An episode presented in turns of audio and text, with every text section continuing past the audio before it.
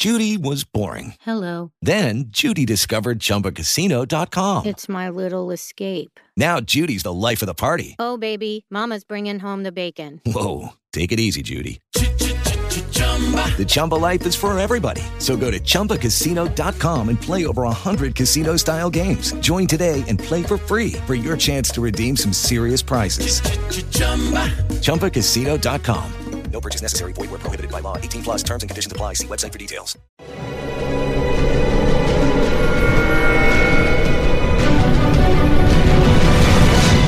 Yo documental.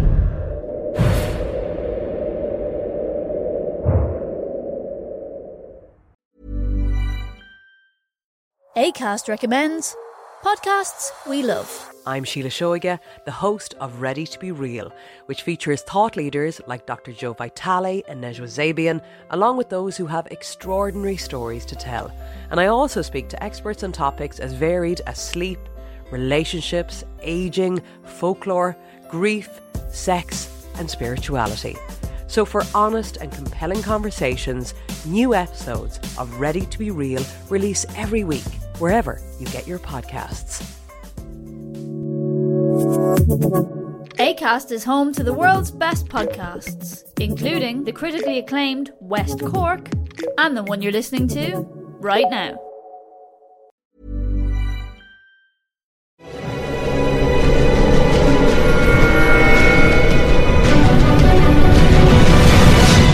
Yo documental.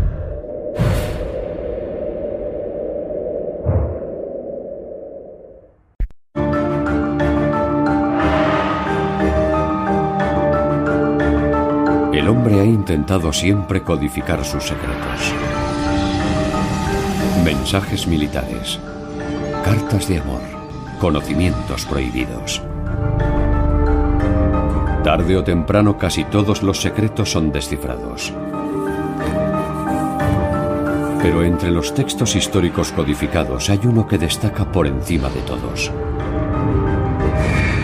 Este texto ha mantenido ocultos sus secretos durante siglos. El manuscrito Voynich.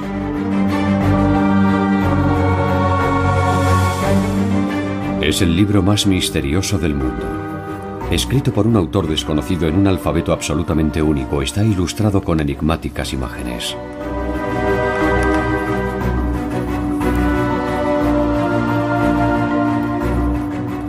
¿Qué secretos se ocultan entre estas líneas?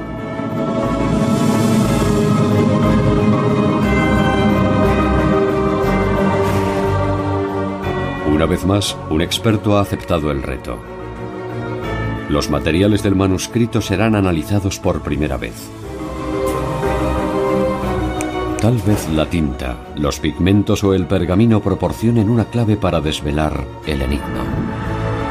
El Códice Voynich. El manuscrito más misterioso del mundo.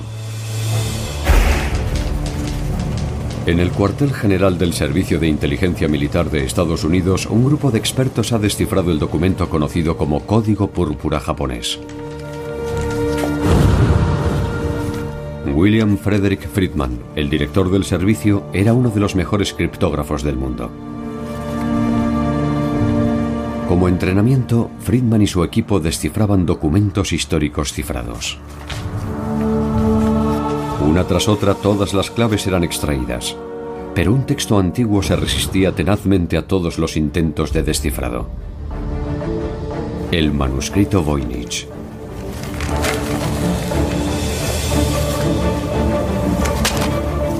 Desconcertados, los criptógrafos se rendían. Fue la única clave que no pudieron descifrar. Durante décadas las aproximadamente 200 páginas del manuscrito han suscitado numerosos interrogantes.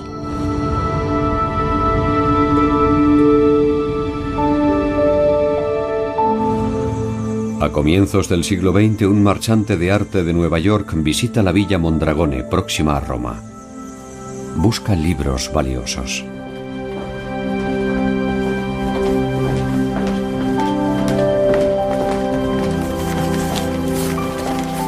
El nombre del marchante americano era Wilfrid Voynich.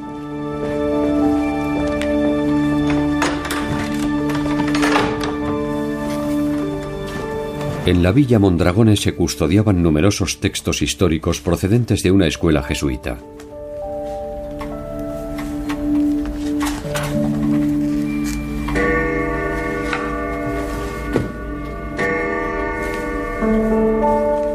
Uno de los baúles que Voynich pudo revisar procedía del legado de uno de los eruditos más célebres del siglo XVII, Athanasius Kircher.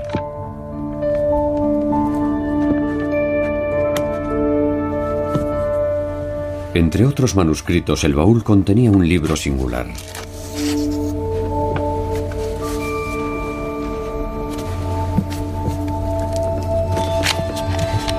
Voynich adquirió el manuscrito e intentó descifrarlo durante el resto de su vida.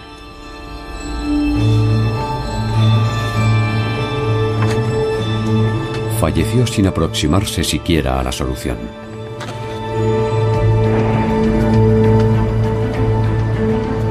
Tras la muerte de Voynich, el volumen acabó en Yale, en la biblioteca Beinecke de libros raros y manuscritos.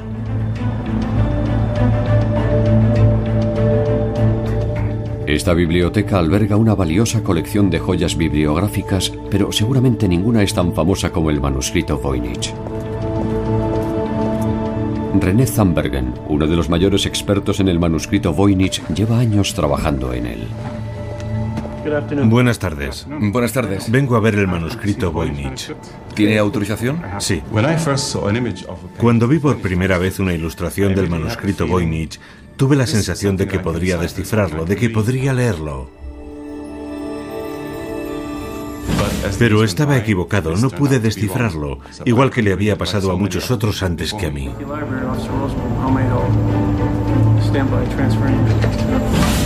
El valioso manuscrito se conserva en un lugar seguro de la biblioteca Beinecke.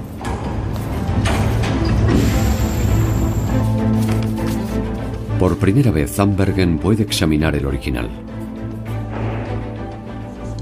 Alguien lo escribió, probablemente hace muchos siglos, y lo más asombroso es que a pesar de nuestra tecnología moderna, no seamos capaces de descifrarlo.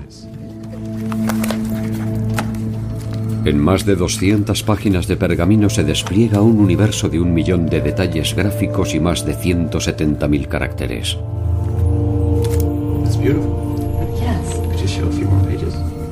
En esta maraña de textos e imágenes es fácil que se pierda hasta el ojo de un experto.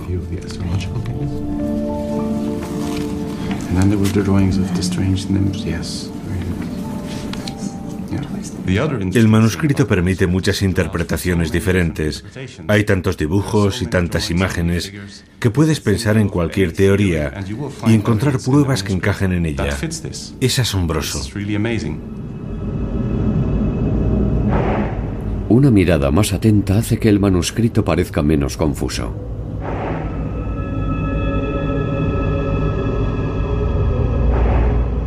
Los dibujos ayudan a dividir el libro en secciones separadas. La restauradora Paula Sayatz ha dedicado muchas horas al manuscrito. No podemos leer el texto, pero podemos deducir de qué trata por las ilustraciones. Y todo indica que se divide en varias secciones. Yo diría que la mayor parte del texto de este libro habla de botánica, de plantas medicinales.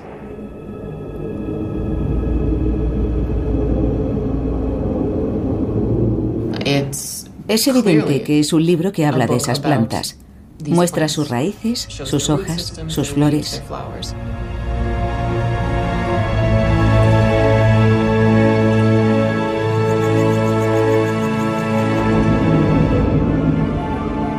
Algunos dibujos parecen estar inspirados en la realidad.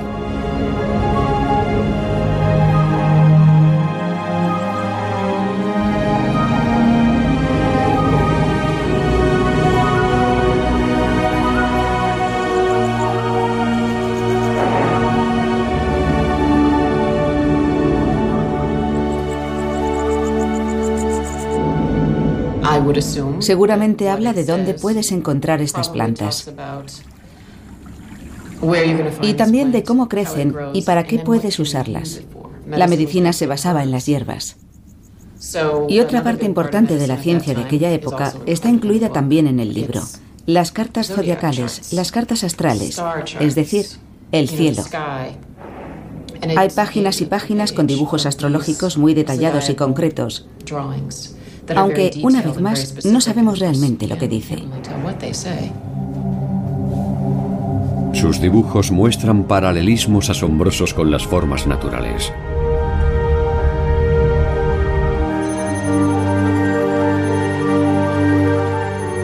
Algunas páginas contienen fenómenos ópticos. En movimiento estas ilustraciones cobran vida.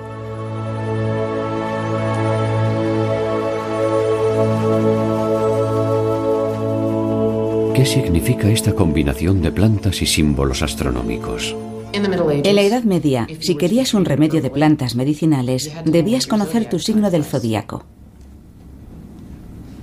Y luego están las damas. Aparecen un poco más tarde. Mujeres retozando en lagos de agua cristalina. Estas escenas de baño son particularmente enigmáticas. Podrían dar pistas sobre el disfrute de baños medicinales o tal vez sobre el secreto de la fuente de la juventud. Otras ilustraciones parecen apoyar esta tesis. Luego está esta sección, hacia el final, que supongo que son recetas.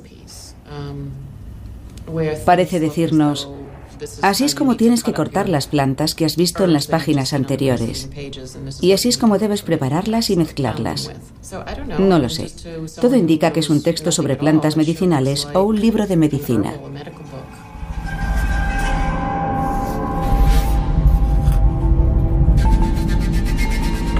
¿Fue su autor un genio de la medicina que intentaba ocultar sus descubrimientos a sus competidores?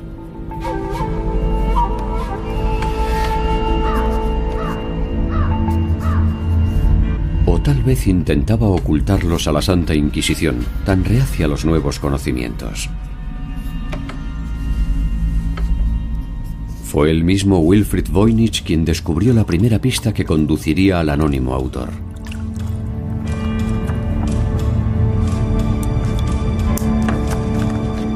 Estaba haciendo copias del original cuando accidentalmente descubrió algo que había permanecido invisible hasta entonces.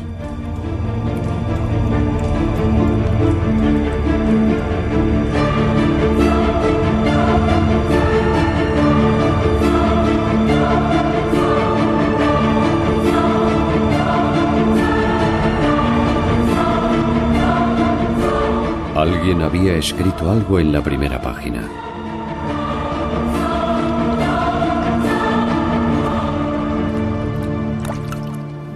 Las palabras habían sido raspadas del pergamino, pero bajo la luz ultravioleta los restos de tinta volvían a ser visibles. Yo veo una T. Una T. Así empieza Tepenetze. Hay algo debajo.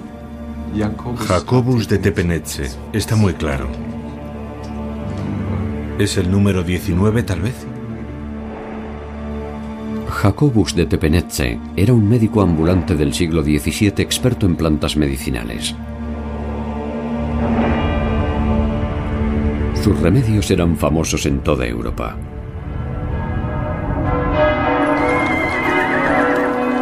En 1608 fue invitado a Praga por el emperador Rodolfo II.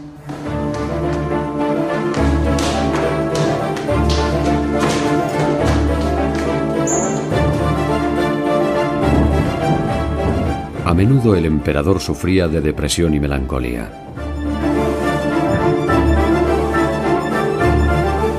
Los célebres remedios naturales de Tepenetze aliviarían las dolencias del monarca.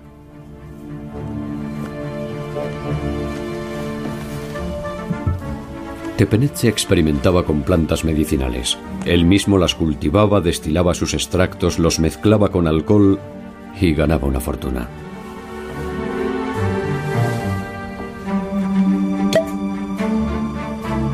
Al parecer sus remedios alcohólicos consiguieron mejorar la salud del emperador.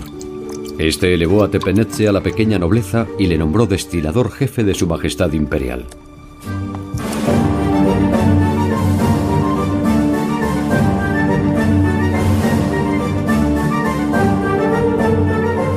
Pero ¿por qué iba un médico a codificar sus recetas? Los grupos que practicaban la curandería a menudo tenían problemas con la iglesia y las autoridades. Kevin Rep es el conservador de manuscritos de la biblioteca Beinecke. La alquimia estaba estrechamente unida al avance de la ciencia en los inicios del mundo moderno. Pero al mismo tiempo la alquimia era considerada un arcano, un asunto extremadamente misterioso. Y la información reunida en sus textos era siempre algo extremadamente secreto. Jacobus de Tepenetze. ¿Fue él el creador del manuscrito más misterioso del mundo?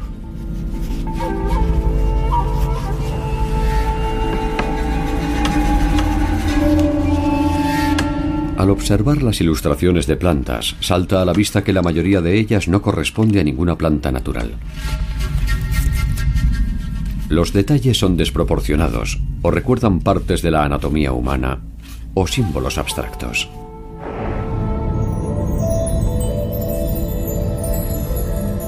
Parecen ser imágenes alegóricas más que ilustraciones de botánica. Esta forma de representar las plantas se remonta a la Edad Media. La tradición medieval no era representarlas de forma realista o naturalista, sino representarlas en función de los poderes que poseía cada planta en particular.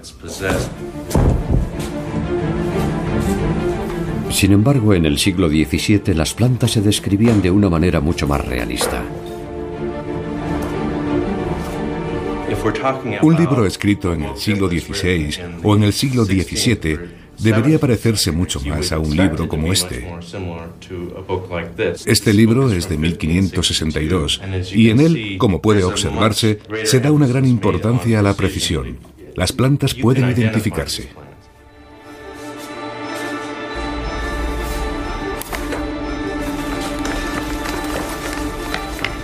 Estos aspectos de la historia del arte se ignoraban en la época de Tepenetze.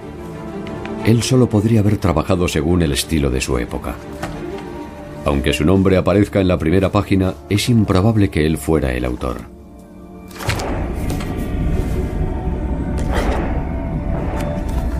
Otros libros de su legado muestran firmas casi idénticas. Seguramente el manuscrito Voynich estuvo en su poder en algún momento.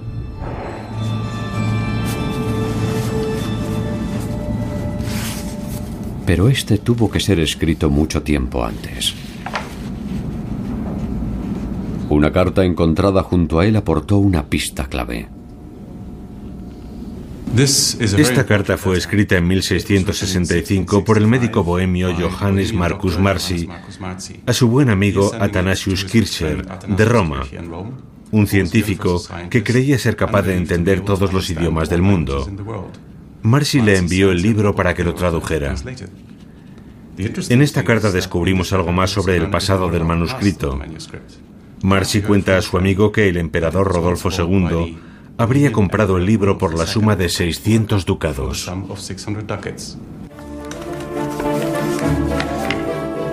El emperador Rodolfo II era un mecenas de las ciencias. Pero en su época no existía diferencia alguna entre las ciencias naturales y la magia.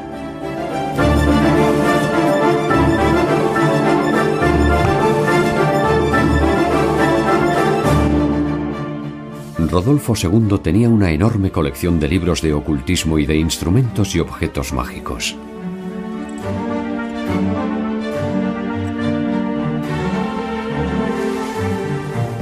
Gastaba sumas ingentes de dinero en su colección que incluía el manuscrito Voynich. A su muerte dejó tras de sí una gran deuda. Todo indica que Jacobus de Tepenetze era uno de sus acreedores.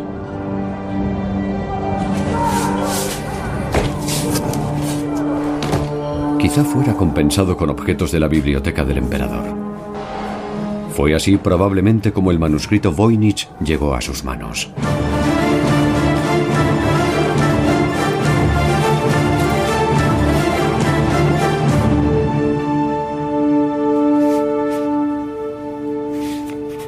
La carta al genio universal Athanasius Kircher contiene otra pista sobre el origen del manuscrito.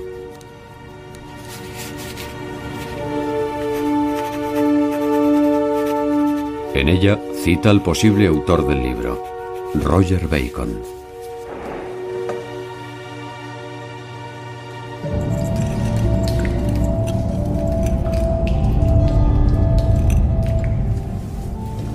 Roger Bacon fue un famoso erudito y clérigo inglés del siglo XIII con un expresivo sobrenombre.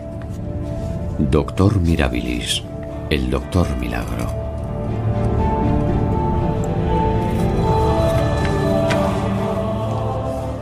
Las ideas de Bacon superaban con creces el horizonte de sus contemporáneos. Su pasión por los nuevos descubrimientos a menudo le acarreó conflictos con la Iglesia y fue encarcelado en varias ocasiones. Fue uno de los primeros europeos que se interesó por los fenómenos ópticos y descubrió una explicación para el arco iris.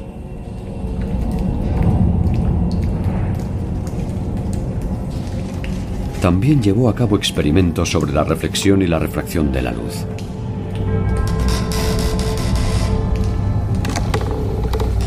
Entre otras cosas, Bacon trabajó con lentes de aumentos. Muchos dibujos de la sección astrológica del manuscrito Voynich recuerdan formas que normalmente solo pueden ser vistas bajo un microscopio.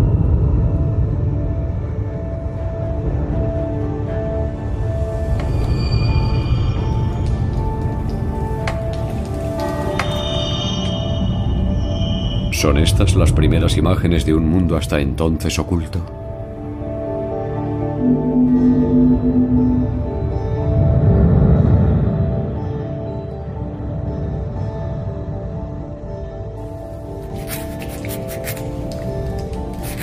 Eso explicaría su cifrado.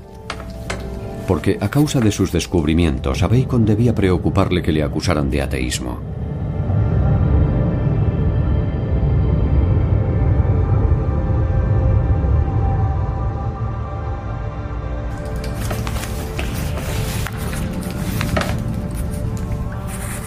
Bacon experimentó con lentes para corregir los problemas visuales. ¿Pudieron alcanzar sus lentes un aumento mucho mayor? Richard Santa Coloma ha investigado los fenómenos ópticos descritos en el manuscrito. En los tiempos de Roger Bacon no existían microscopios capaces de mostrar las minuciosas observaciones que aparecen en el manuscrito. Solo a partir del siglo XVII, cuando Cornelius Drebbel desarrolló un complejo microscopio de lentes convexas, pudimos observar el tipo de cosas que aparecen en estas imágenes. ¿Podría ser un libro de apuntes científicos?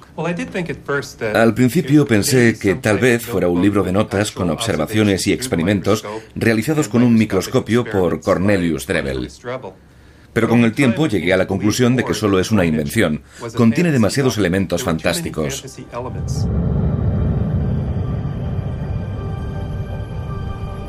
La mayoría de las ilustraciones parecen demasiado alejadas de la realidad.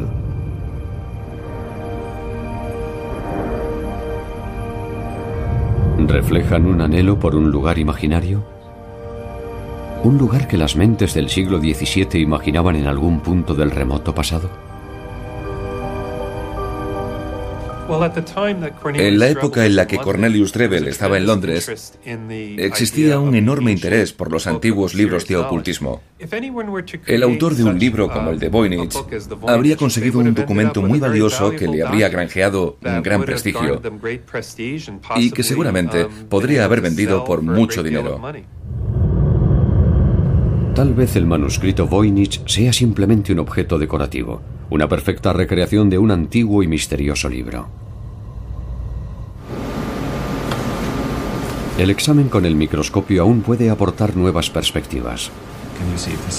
Paula Sayatz muestra su sorpresa ante la perfecta ejecución de las ilustraciones y caracteres del texto. Y no solo eso.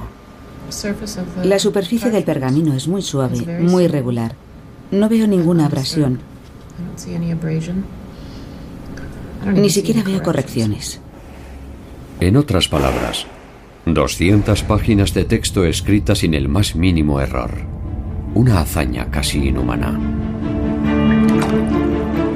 Esto levanta una sospecha. Solo hay una fuente de información acerca del descubrimiento del manuscrito. El mismo Wilfrid Voynich. Tal vez este exitoso marchante de libros antiguos creara de su propio puño un libro tan singular y extraordinariamente valioso.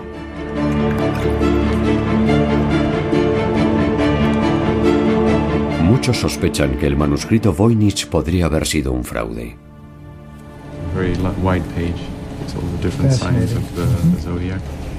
Pero la ciencia moderna dispone de herramientas para averiguarlo. El experto en microscopía Joseph Barabe examinará el manuscrito. Su equipo y él han descubierto numerosas imitaciones. Para determinar si un manuscrito antiguo es auténtico o una falsificación posterior, ¿qué indicios buscáis? Lo primero que investigamos es si alguna de las técnicas utilizadas no es propia de la época. Pero sobre todo analizamos los materiales. Buscamos una página con buenos pigmentos. De acuerdo. Aquí hay muchas posibilidades. Todas tienen muy buen aspecto. El microscopio revela la belleza oculta del manuscrito.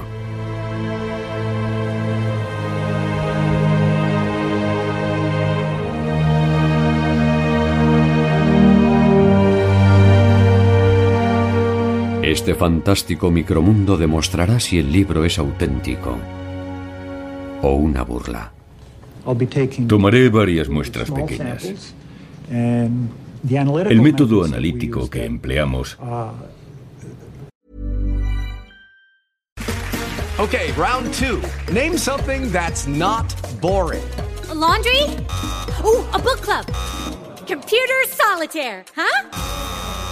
Ah, sorry, we were looking for Chumba Casino.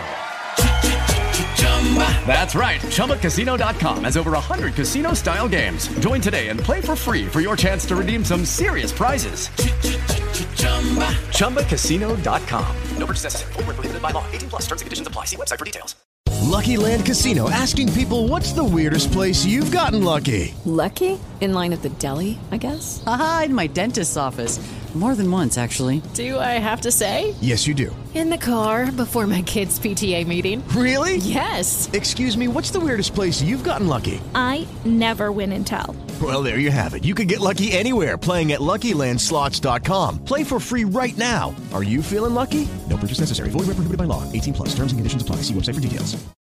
ACAST recommends podcasts we love. I'm Sheila Shoiga, the host of Ready to Be Real, which features thought leaders like Dr. Joe Vitale and Nejwa Zabian, along with those who have extraordinary stories to tell. And I also speak to experts on topics as varied as sleep, relationships, aging, folklore, grief, sex, and spirituality.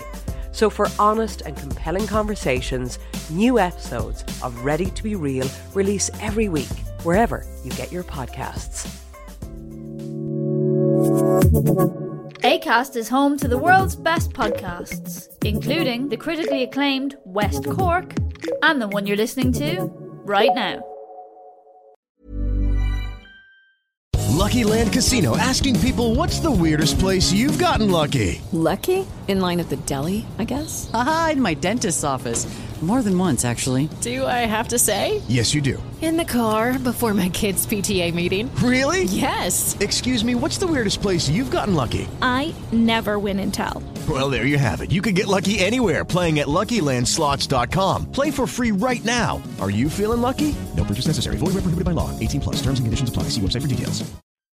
Abarca desde la microscopía óptica, que nos proporciona una visión de su aspecto, hasta el análisis elemental de las partículas, que nos dice cuál es su composición. También analizamos su química mediante métodos espectrográficos y cristalográficos que nos dicen exactamente qué es cada cosa. Lo que intentamos determinar fundamentalmente es cómo fue construido el objeto, porque la mayoría de los falsificadores cometen errores estúpidos.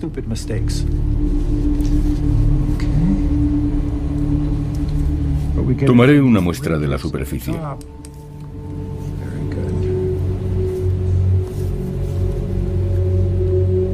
Barabe toma muestras de tinta y de pintura de diferentes partes del manuscrito. Un pigmento natural. El verde es más misterioso. Lo cogeré de este lado. Odio desperdiciar la más mínima partícula. Lo que hemos descubierto es que la tinta es ferrogálica y que fue preparada en diferentes momentos porque los componentes varían de una muestra a otra.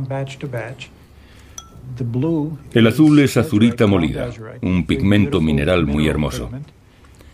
El rojo y el marrón son pigmentos de mineral de hierro. El ocre rojo está hecho con hematita, un material maravilloso. Podemos afirmar que los materiales con los que se escribió y pintó este documento son completamente adecuados para los siglos XV y XVI. Y lo más importante, nada indica que pueda tratarse de una falsificación de los siglos XIX o XX.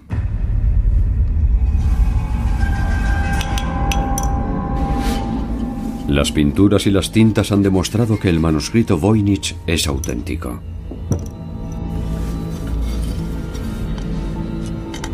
Hace siglos, los pigmentos eran extremadamente costosos. Preparar los colores requería gran pericia y conocimiento.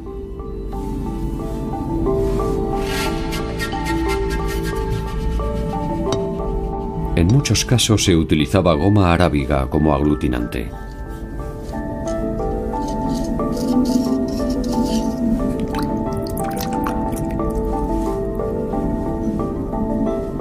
Pintar con pigmentos naturales es un reto técnico.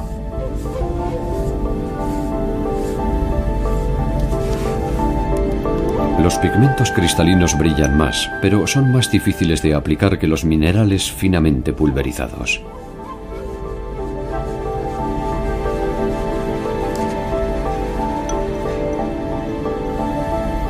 Para conseguir tonos brillantes los colores han de aplicarse con mucha delicadeza. Su autor era sin duda un auténtico maestro.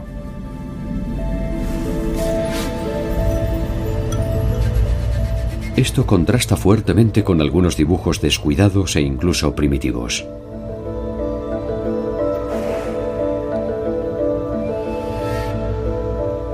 Muchas figuras del manuscrito, como la del pequeño dragón o la mujer de sonrosadas mejillas, parecen ser obra de la mano de un niño.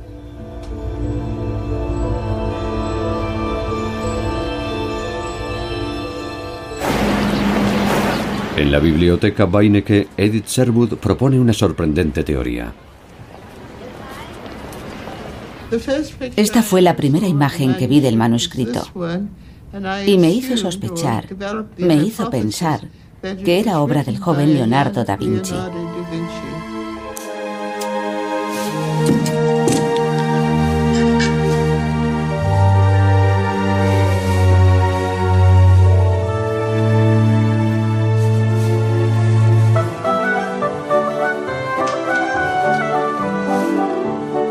Leonardo fue un niño superdotado que creció en el seno de una familia caudalada. Desde su más temprana infancia debió practicar el arte de la pintura y la escritura.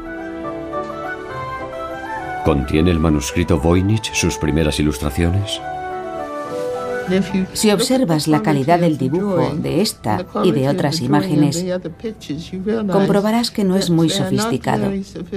Así que probablemente sea uno de sus primeros libros, hecho cuando solo era un niño. Una página en particular señala a Da Vinci. Vi esta imagen astrológica con 15 pequeños desnudos de mujeres en bañeras, algunas obviamente embarazadas, y un carnero que representa el signo astrológico de Aries.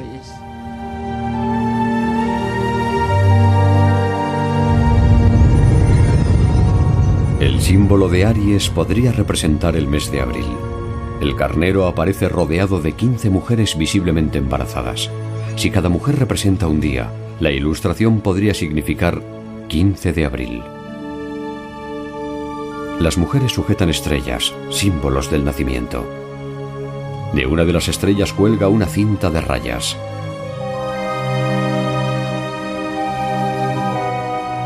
Aparece en la posición de las 10 en punto. ¿Quiso Leonardo da Vinci simbolizar un acontecimiento importante? Tuve la impresión de que probablemente representaba la fecha del nacimiento de Leonardo da Vinci.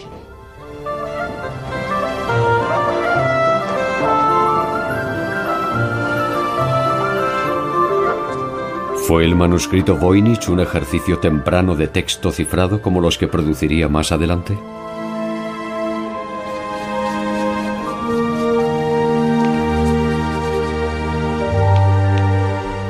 Leonardo fue un genio, uno de los más grandes artistas de la historia de la humanidad. Incluso a una temprana edad era un dibujante experto. Los dibujos del manuscrito no muestran señal alguna de su genio precoz, y no hay ninguna razón para pensar que pudiera ser uno de sus ejercicios juveniles. Paula Sayatz está convencida.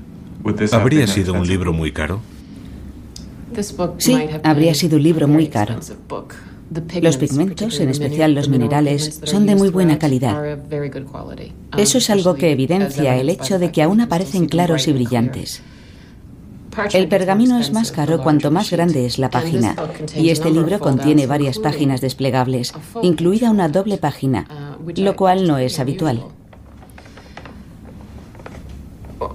Los pergaminos de este tamaño debían ser sacados del centro de un trozo de piel, lo cual era muy costoso.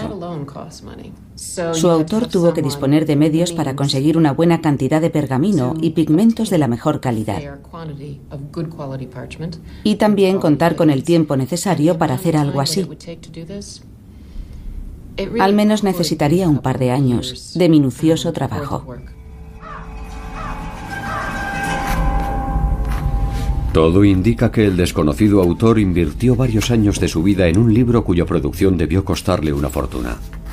La información que puso en él debía tener mucho valor. Tanto que tenía que ser cifrada. ¿De qué formas de cifrado disponía el autor?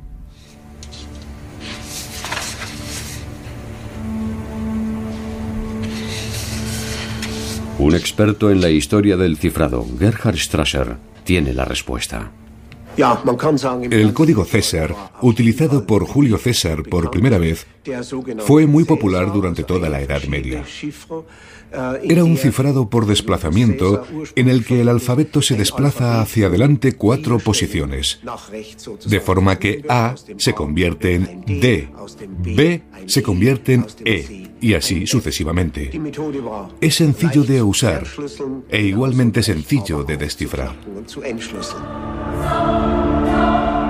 El código César es el método más simple. Tan solo hay que descubrir cuántas letras se ha desplazado el alfabeto. Descifrarlo requiere un máximo de 25 intentos. No era nada seguro. Por ello, en torno a 1330, la corte papal intentó crear un nuevo libro de claves. En este libro de claves, palabras estratégicas, palabras clave como papa, iglesia o rey, eran reemplazadas por una única letra.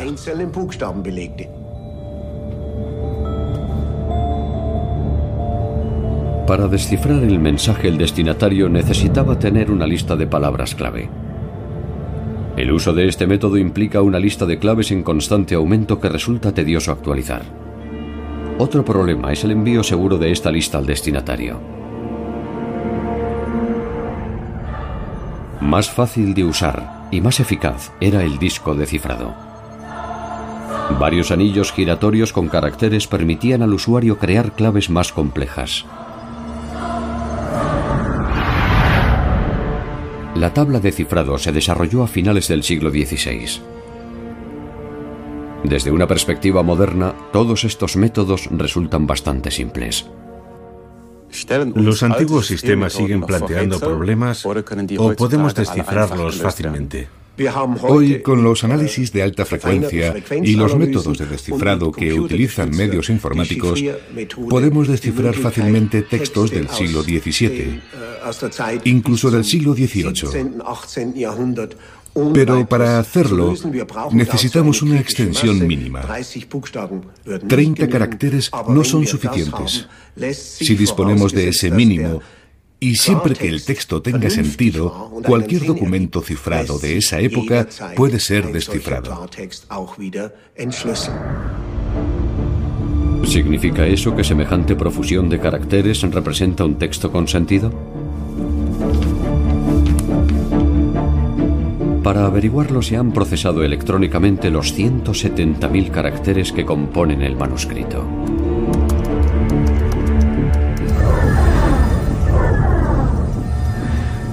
De esa manera puede compararse el patrón de distribución de cada carácter con los patrones conocidos de las lenguas naturales.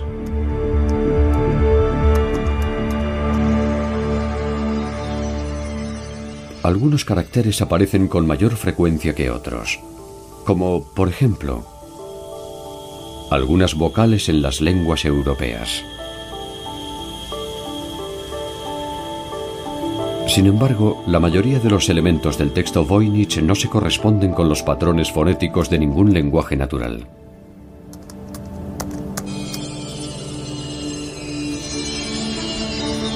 A pesar de haber sido utilizadas todas las técnicas modernas, el misterioso manuscrito sigue sin revelarnos su secreto.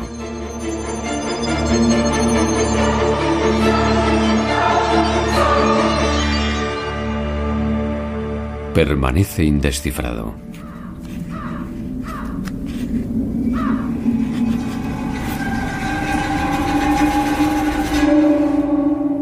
El lingüista Gordon Ragg sigue pensando que va por el buen camino. Su objetivo es la motivación del autor. El hecho de que no haya podido ser descifrado con ninguna técnica moderna significa que es altamente improbable que exista una auténtica clave en el texto. Puede que el manuscrito Voynich ni siquiera sea un mensaje cifrado.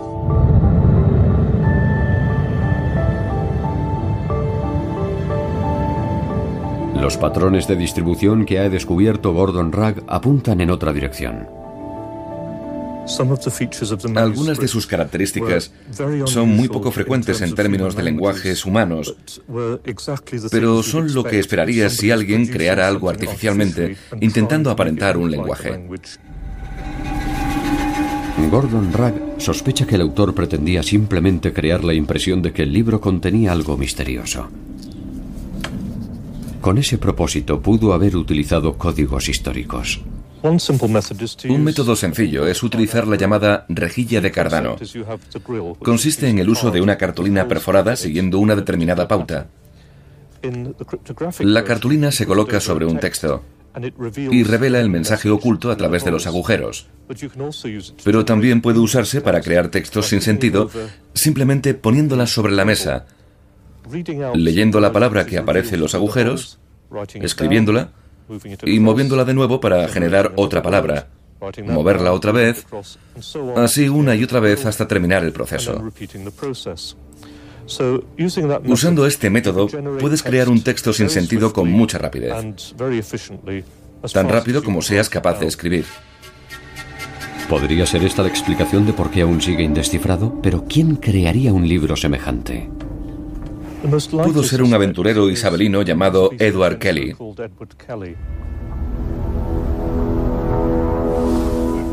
Edward Kelly nació en Inglaterra.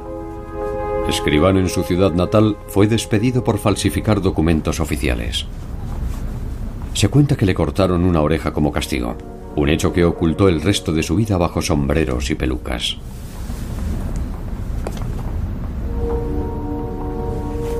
Kelly abandonó Inglaterra a finales del siglo XVI y viajó por Europa fingiendo ser un sabio.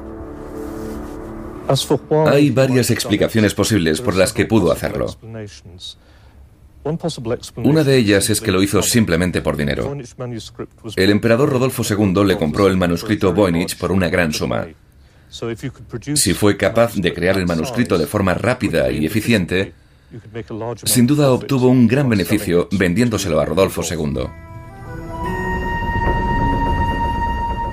Rodolfo II tenía numerosos científicos en nómina, incluidos chiflados, estafadores e impostores.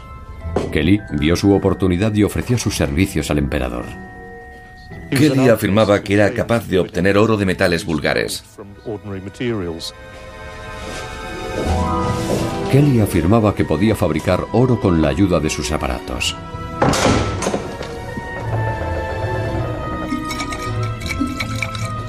Para poner a prueba sus habilidades, el emperador Rodolfo hizo revisar sus herramientas y encerró al alquimista en una habitación.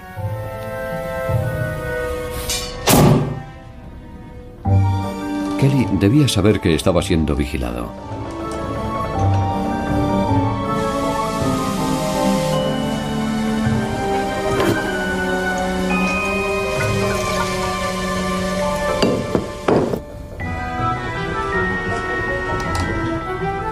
Sus misteriosos experimentos nunca produjeron oro, pero no era necesario. Kelly introdujo a escondidas una pequeña pepita de oro en la habitación.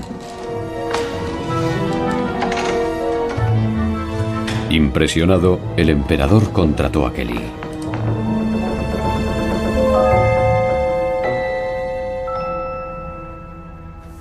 Existen otras motivaciones posibles.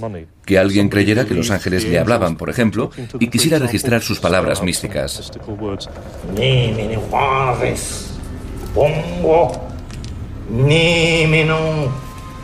Kelly había experimentado con tales fenómenos. En nombre de otro inglés, el matemático John Dee mantuvo contacto con los ángeles durante un tiempo. Por supuesto, Kelly era la única persona que conocía el lenguaje de los ángeles y así fue capaz de dictar sus palabras ante el entusiasmo de John Dee.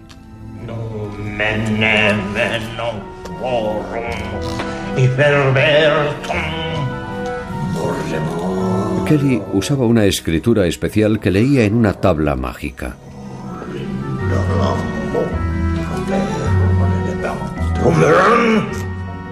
El lenguaje angelical, por supuesto, era pura fantasía. Al parecer su colaboración finalizó abruptamente cuando los ángeles indicaron a Kelly que Dee y él debían intercambiar sus esposas.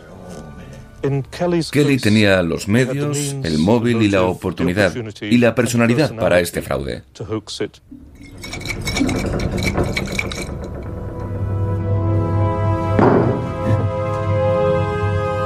Todo señala a Edward Kelly como autor del manuscrito Voynich. Con anterioridad había inventado un idioma falso. Con Rodolfo II tuvo por fin un comprador tan poderoso económicamente como crédulo para sus misteriosos escritos y fórmulas.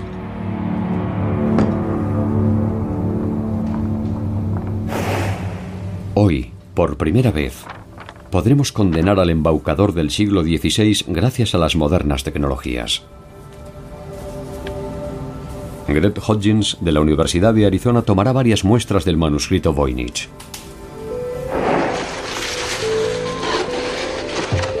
El manuscrito está escrito sobre piel de animal, por lo que puede ser datado con precisión.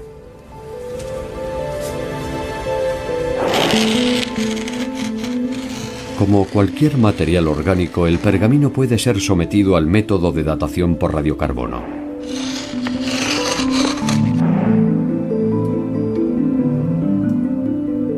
Esta es la primera vez que se examina el libro de esta manera. Debido a que se necesitan muestras relativamente grandes, el análisis por radiocarbono fue rechazado durante mucho tiempo. Pero ahora, por fin, será posible determinar con precisión cuál es la edad de este misterioso manuscrito.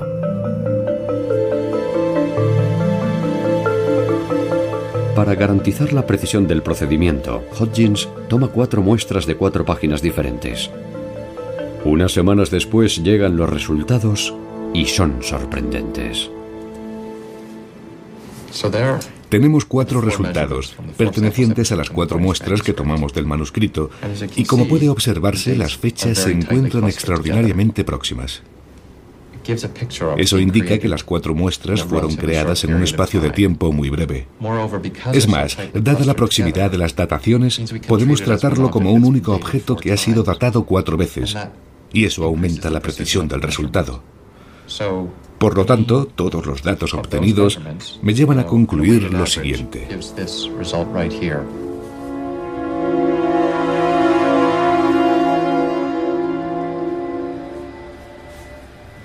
Podemos decir con un 95% de seguridad que fue creado entre los años 1404 y 1438 después de Cristo.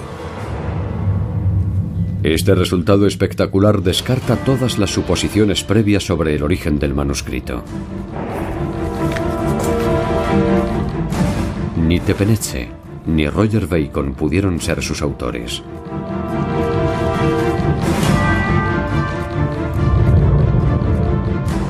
Leonardo da Vinci nació medio siglo después. Hasta Edward Kelly tiene ahora una firme coartada. Su vida transcurrió un siglo y medio después. Ninguna de las teorías existentes suponía que el manuscrito pudiera haber sido creado en el siglo XV. Todos los métodos de análisis actuales han sido aplicados al manuscrito Voynich. Fue escrito alrededor de 1420. Esto hace que un detalle de su contenido cobre un nuevo significado. En más de 200 páginas llenas de fantásticas imágenes, solo hay una representación realista de una ciudad.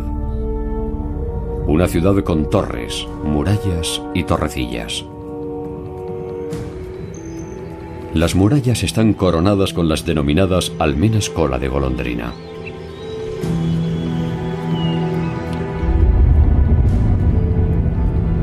Combinadas con la fecha de creación del manuscrito, estas torres cobran un significado especial.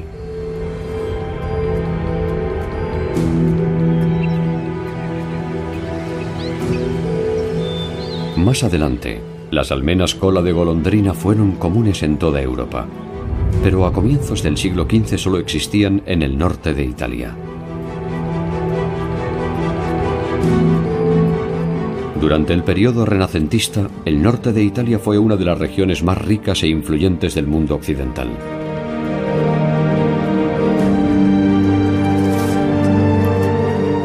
Este es el contexto histórico de la creación del manuscrito.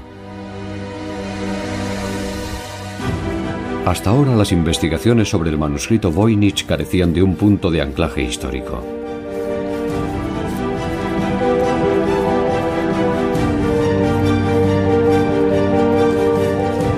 Nadie sabía en qué momento o región debía comenzar la búsqueda. Ahora eso ha cambiado. Sabemos dónde buscar.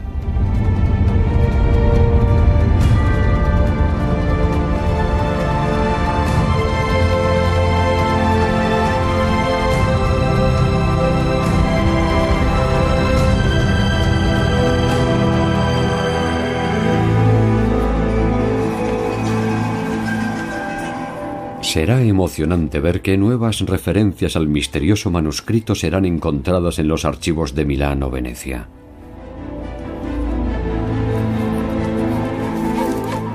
Conocer la fecha de su creación es un paso decisivo que aumenta nuestras posibilidades de descifrarlo algún día. El manuscrito Voynich sigue siendo lo que ha sido durante los últimos 600 años, un juego de espejos que reflejan nuestra imaginación y nos impiden vislumbrar sus más íntimos secretos.